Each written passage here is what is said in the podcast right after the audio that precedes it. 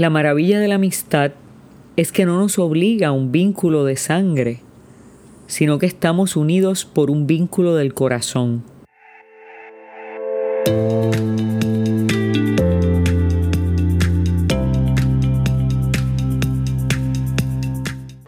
El amigo comparte las buenas y las malas.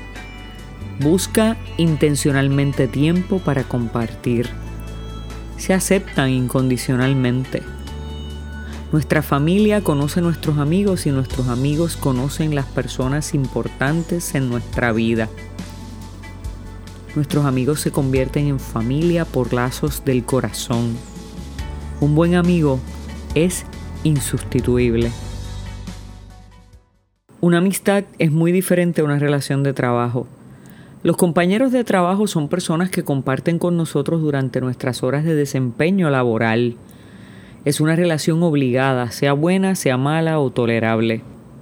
Algunos se convierten en amigos, pero la gran mayoría no. Conoces una parte de sus vidas, pero la mayor parte de ella te es oculta.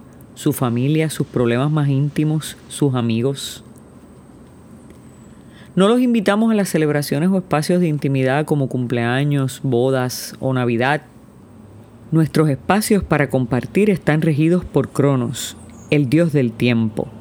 Cuando ese dios suena la campana, hasta las mejores conversaciones terminan abruptamente porque ha llegado la hora de irnos. Cuando estamos de vacaciones dejamos atrás y tratamos de olvidar todo lo que se relacione a nuestro trabajo incluyendo los compañeros. Lloramos y extrañamos un compañero de trabajo cuando se va, pero esa vacante se tiene que llenar prontamente porque el trabajo debe continuar. Con el tiempo, muchos líderes religiosos van convirtiendo su relación con Dios en una meramente laboral o académica. Dios se convierte en un compañero de trabajo de 8 a 5 y de domingos, hasta en vacaciones. Hay quienes vacacionan de Dios, en lugar de solo descansar de nuestros afanes. No dejes a Dios en la iglesia cuando cierras la puerta atrás de ti. Dios no es tu jefe o compañero de trabajo.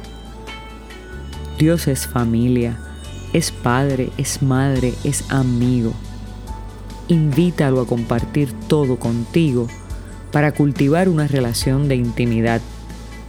Dios comparte tu visión como tú compartes la suya y juntos son invencibles. Ya no os llamaré siervos, porque el siervo no sabe lo que hace su Señor, pero os he llamado amigos porque todas las cosas que oí de mi Padre os las he dado a conocer.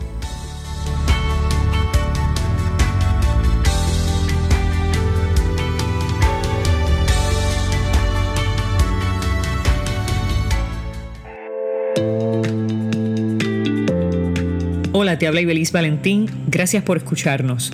Si este mensaje ha sido de bendición a tu vida, compártelo en las redes sociales. También puedes suscribirte a través de Apple Podcast o de Spotify Podcast. Que Dios te bendiga y hasta la próxima.